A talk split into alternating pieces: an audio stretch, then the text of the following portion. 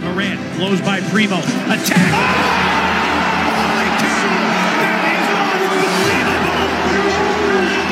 Santi, a pump fake, a drive.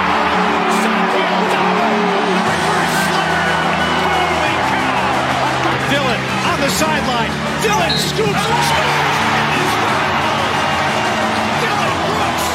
delivering in the biggest of moments. Thank you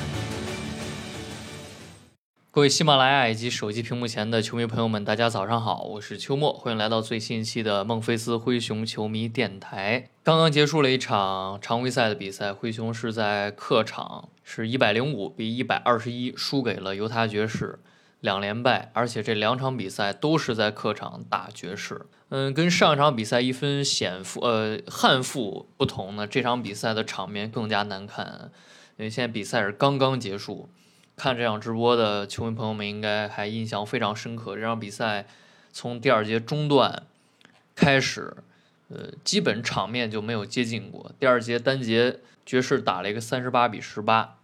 全场比赛呢，可能唯一的遮羞布就是莫兰特用一个极高的效率砍下了三十七分，当然这个大部分的比分是无关痛痒。整体球队的进攻状态是赛季至今最差的一场，甚至你可以说，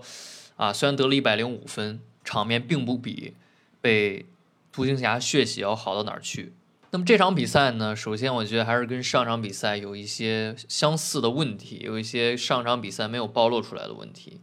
爵士是联盟第一脚三分非常准的球队，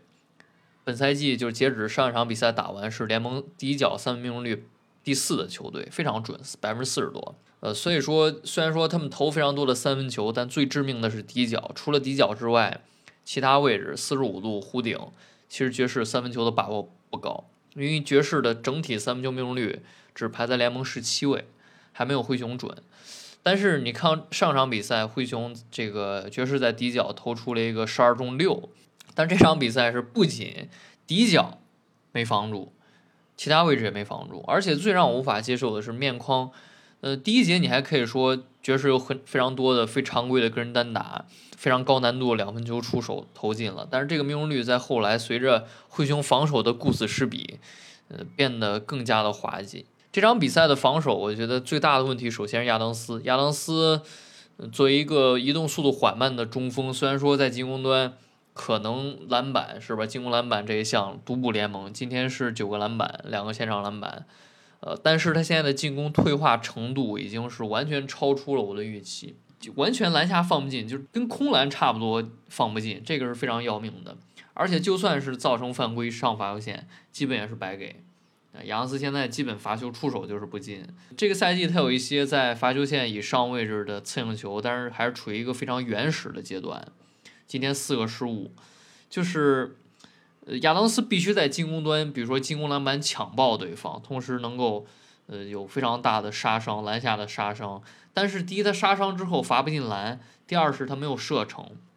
第三是一旦他抢不到篮板，呃，防守端一定会被打爆，因为爵士是白五外阵容，两个内线马尔卡宁和奥利尼克都是非常顶尖的三分球投手，这两场比赛都进过非常多关键三分球。而且关键是爵士不仅仅这两个人，他们整个常规轮换除了这个范德比尔特之外，基本是都有三分球能力。特别像克拉克森啊啊这样球员是有干拔漂移三分能力的，手感来了就非常抽风。所以说，呃这本来就非常考验你的轮转协防。上场比赛最后就是出现关键的轮转协防不到位的情况，导致被逆转啊，呃三分钟领先五分被逆转。今天是压根儿直接被打爆了。看进攻端的表现呢，现在整场比赛虽但是最后几分钟是垃圾时间，我们看一下儿这个就是垃圾时间，莫兰特最后下场之前正式宣告放弃之前，球队是百分之四十二的命中率，三分球百分之二十五，二十四中六，这个就非常非常差了。其实本赛季灰熊的三分表现，我我觉得还还可以啊。灰熊本赛季前几场比赛，特别随着贝恩后来回暖，嗯，包括前几场贝恩不准，但是康查尔和阿尔达马的三分球这个底子，整体的三分球命中率还是非常不错的。是本赛季的三分球表现是中产高效，啊灰熊灰熊是一个本赛季中产三分球中产高效的球队，但今天就是现了原形了。贝恩不在之后，所有人都投不进，罚球这一项今天是最大的问题。今天全场比赛，灰熊罚球四十二罚二十三中，四十二罚，这已经是非常非常多了。联盟第一的小牛场均才三十二个罚球，灰熊赛季的场均罚球也就二十三次，啊，也就是说他们今天接近是多了一倍的罚球，这也非常正常，因为爵士的三这个内线防守，你如果看比赛的话，你应该印象很深刻，就莫兰特基本随便突。莫兰特今天没进的球，基本都是裁判没吹，或者说是两个人去夹击，甚至三个人去夹击才能防下来。正常一防一，基本就是白给。因为你看开场爵士是让康利去对，是吧？康利去对莫兰特。呃，我不是不尊重康利啊，但是确实是一个非常糟糕的对位。但是你看其他人防的还不如康利呢，所以确实爵士在防守资源上，呃，有限。但是他们进攻打开了。那灰熊作为现联盟防守，在这场比赛之前是第三差，这场比赛之后可能是最差。呃，而进攻还不错的球队，本来是应该两个球队打对攻，对吧？两个球队打对攻，结果自己进攻差成这样，所以这场真就是那一句话叫“攻不进，防不住”。具体到个人呢，我觉得迪龙的手感有回落，但是、嗯、怎么说呢？就是我觉得大家对迪龙的投篮表现也有预期，是吧？今天是百分之三十七，上场可能太准了。这这两场平均一下，你觉得还可以过得去啊？场均这今天还今天还有十九分，呃，虽然说他中间第三节那那个呃，包括第二节对康利那个防守跨栏动作，觉得老的灰熊球迷应该是非常的反感，包括他在场上的一些比赛之外的言语啊、肢体动作，我觉得都是比较有争议的。啊，今天罚球也不好，但是今天在场上总体来讲，比赛输出方面呢还不错啊。二十九分钟，嗯，你至少觉得比较有存在感。呃，琼斯不说，琼斯可能是除了莫兰特之外表现最好的球员。其他球员，你像罗迪，那我已经，我每期都在说罗迪，但是我发现每期他都不能让我闭嘴。上一场比赛，罗迪大概是一个三中二，然后一堆小数据。当时我夸他，我说罗迪不出手。是吧？你向拉维亚学习，拉维亚也不有时候也不准，但是他在场上他脑子非常清清楚，他去做蓝领的活，对不对？我去刷小数据。但是罗迪就是你感觉场上就是啊，我空位投不进，全是空篮投不进，篮下空篮上不进，防守谁都防不住，一堆失误犯规，是吧？你场面观感太差了。今天打了二十八分钟啊，打了二十八分钟，八中零，三分四中零，然后这个在场你你看看防守。哎呀，都都没法减，是吧？你没法减，就是你你你要减一个人防守不好的集锦，你你是需要去去一个一个录像摘的，是吧？但是罗迪你不用摘，你只要把他对位集锦拿出来，照着官网那个 play by play，你去点到那个视频去看，球球防不住，没没有一球能防住。今天 唯一的高光防守就是在垃圾时间面对，应该是克拉克森吧，有一个扣篮。当时正面摁帽，这个球其实挺精彩，但是这个球昙花一现，呃，在正常比赛时间里的防守太糟糕了啊！就就就完全是防三分不用多说了，是吧？呃，各种被延射，塔克靠速度过掉，连着打进两个。而进攻端这边呢，空篮搁不进，三分对方都不防了，打铁。所以我觉得罗迪真的是。你像今年灰熊这几个新秀，卖点都是集战力，对不对？但是你看这个集战力，拉维亚季夏季联赛打的也不好，进攻也是非常差。但是季前赛包括常规赛，你看渐入佳境。现在拉维亚打不了，时间给罗迪了，但是他在场上的表现真的，你用灾难两个字来形容，呃，都都还不够。实在是我觉得这也无奈，因为现在锋线实在没有人了。贾伦·杰克逊正常时情况下要打二十八分钟，然后扎威的话，本来这个赛季的定位应该也是要二十分钟往上，拉维亚还要打打个十几分钟，但是这三个人现在全打不了，所以罗迪打三十分钟，他现在这个水平，是吧？你从场面上来看，我感觉都不是 NBA 水平，但是他能打二十八分钟，所以也就打成这样，也就没什么可奇怪。康查尔跟阿尔达马两个人合计十五中三，这确实是。我觉得像他们这个水平啊，你像阿尔达马上赛季是饮水机水平，康查尔是一个稳定轮换水平，把他们推到首发呢，有这样的起伏很正常，是吧？毕竟开季准，现在铁手感回调，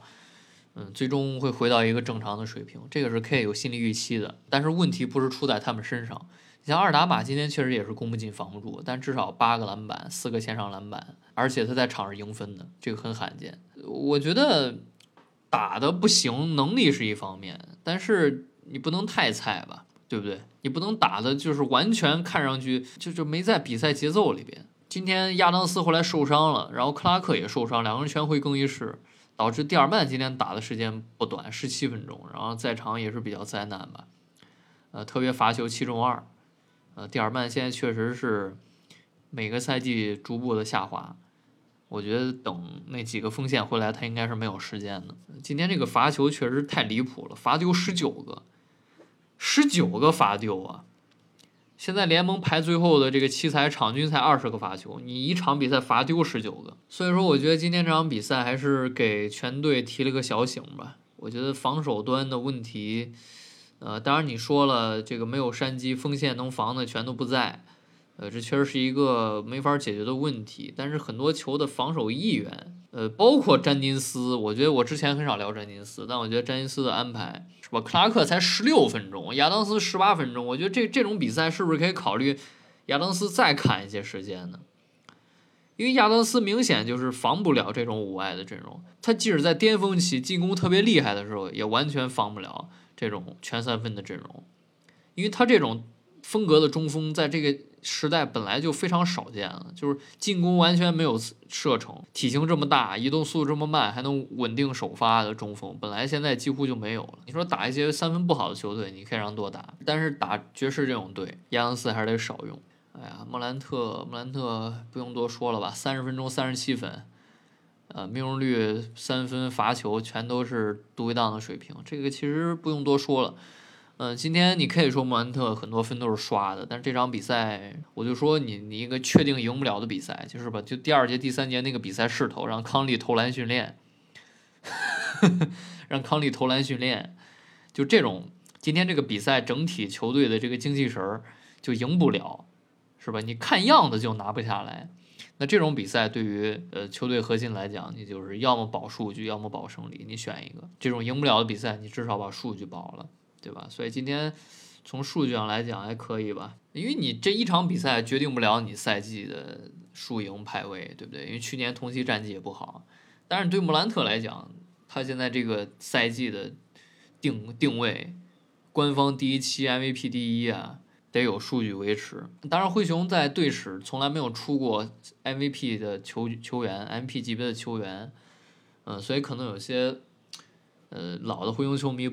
不爱听这话。我我是见到很多灰熊球迷觉得胜利与否，或者说不要对球迷球员的表现过于苛责啊。但只能说，如果你的要求就是年年五十胜，进个季后赛，乐呵乐呵算了，那无所谓。但如果你真的觉得球队现在已经是一个争冠球队，你的球队里有一个明显联盟前几的球员。那你对他的要求就应该更高一些。你看待这个球队、看待这个比赛的的方式要变化。你不能说啊，我球队之前最好的球员都是什么联盟三十多的人，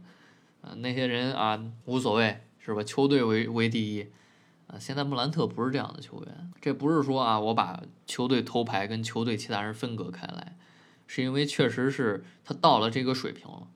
我们就要用另一套标准去看待他。所以这场比赛的短暂总结就到就到这里。其实灰熊开季的赛程，我觉得还是相对不是那么难吧。当然，这两场输球，其实在最开始的意料之外。啊、之前我觉得可能灰熊前十场比赛能赢个八场，这两场爵士呃是能拿下的。毕竟爵士在休赛期那个感觉是重建球队，呃，但是就是这两场比赛连败，呃，确实不太好弄。不过你看球队开季这个防守的样子。